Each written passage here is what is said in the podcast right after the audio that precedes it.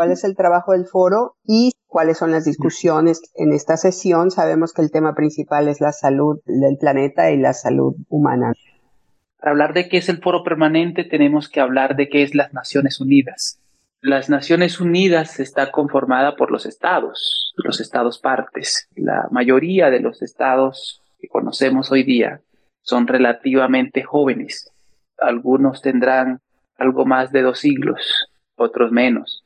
Fueron creados en muchas ocasiones imponiendo sus fronteras y sus sistemas jurídicos sobre los pueblos que allí estaban desde antes de la conformación de los estados. Pero esos pueblos y esas culturas no son como los imperios. Los imperios pueden pasar, pueden caer, pero las culturas, los pueblos sobreviven, están allí. Las Naciones Unidas fue creada sin tener en cuenta a estos pueblos que nunca han delegado su voz, nunca han delegado su representación en los estados. Siempre se han considerado que tienen el derecho a mantener sus propias formas de vida, sus propias formas de gobierno y sus territorios, sus culturas. Entonces, el foro permanente es un logro histórico de estos pueblos que quedaron por fuera en la creación de las Naciones Unidas. Es uno de los mecanismos que estos pueblos han logrado tener en el sistema de la ONU para intentar ser escuchados en este planteamiento básico que ha estado por siempre, desde la misma creación de las Naciones Unidas, incluso desde antes. Hay que entenderlo así, como un logro histórico en progreso, en avance. Es un camino aún por recorrer. La reunión más grande de los estados es la Asamblea General, donde asisten más personas y es la más larga. Pero el foro permanente es donde se reúnen los pueblos que están representados por los estados y los pueblos que no están representados por los estados. Entonces es la reunión más grande de pueblos en el sistema de las Naciones Unidas. Lo que se busca siempre es discutir los asuntos globales que afectan no solo a los pueblos, sino a la humanidad en general. Cuando el foro se reúne, discuten los problemas principales de la humanidad que obviamente nos afectan a todos. Vemos que una de las crisis más graves que estamos viviendo en este momento es el cambio climático. Este año ustedes centran la sesión, porque no es el único tema que van a abordar, en la salud planetaria y la salud humana. ¿Por qué eligieron esta vez, habiendo tantas crisis, por qué eligieron esa? Está la humanidad todavía debatiendo las causas de la pandemia.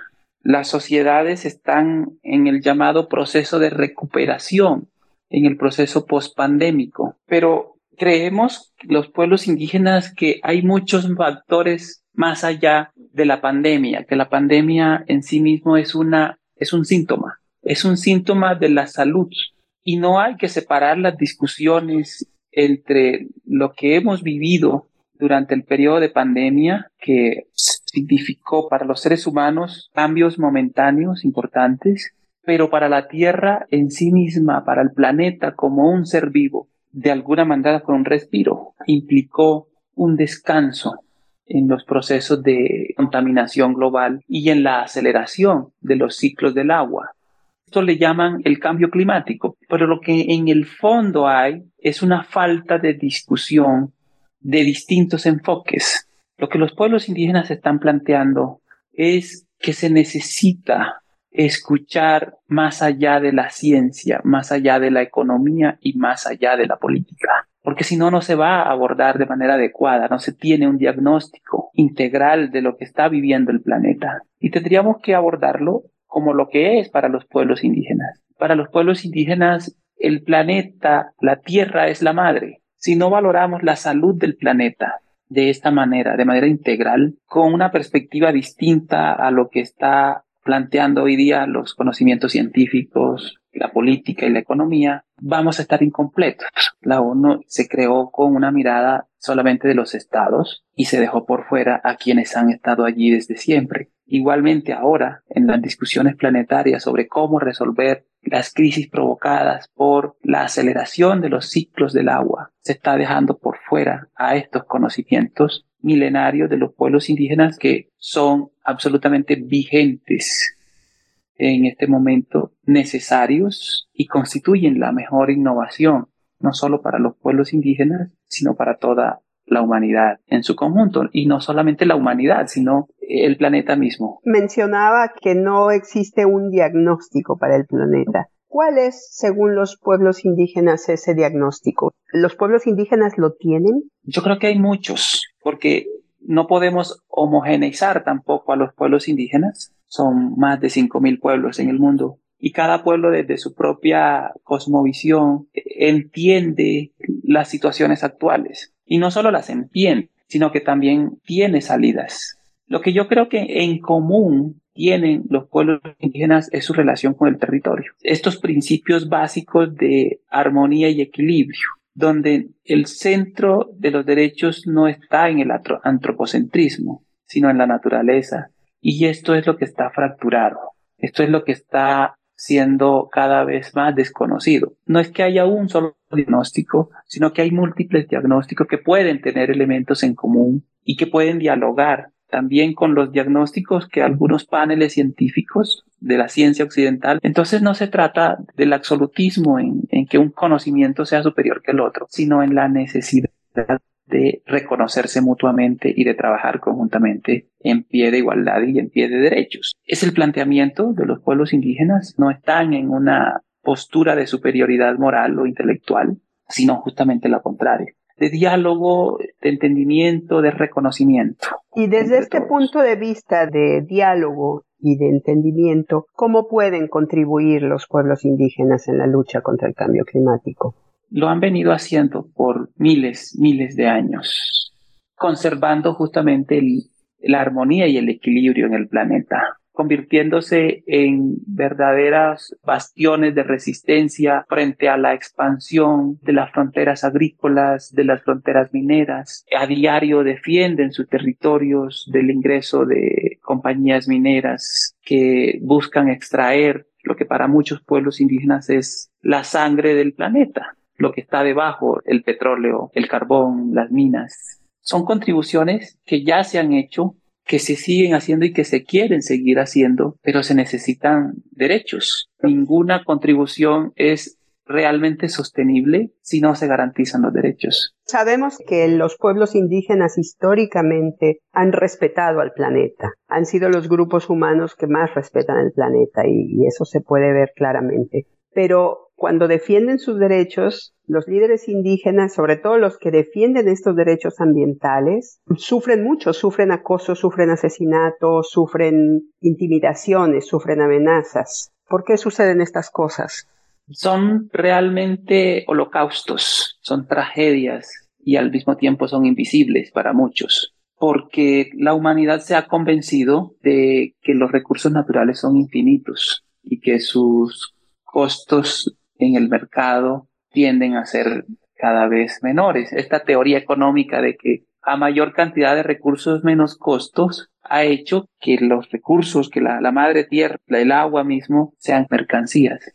Y esta idea del ser humano de que solo es posible ser mejor si se compite, y no solo que se compite entre los hombres, sino se compite y se domina a la naturaleza, entonces eh, el ánimo de controlar los recursos naturales con empresas ilegales o legales o a través ahora de los llamados bonos verdes o, el mercado de carbono. Finalmente es una forma de colonialismo que tiene como principal código considerar a los pueblos nativos, a los pueblos indígenas como inferiores, incapaces y en consecuencia justificar su victimización y su exterminio. Y no solo suceden en los territorios. Hoy día vemos que una de las grandes dolencias de los pueblos indígenas son los procesos migratorios. Este es el panorama donde muchos estados aún no reconocen la existencia de pueblos indígenas en sus territorios y cuando lo reconocen hay bastantes dificultades para avanzar en planes concretos que le permita seguir defendiendo y viviendo sus territorios en condiciones dignas. ¿Qué esperan este año de la sesión del Foro Permanente sobre Cuestiones Indígenas? ¿Cuál es su objetivo?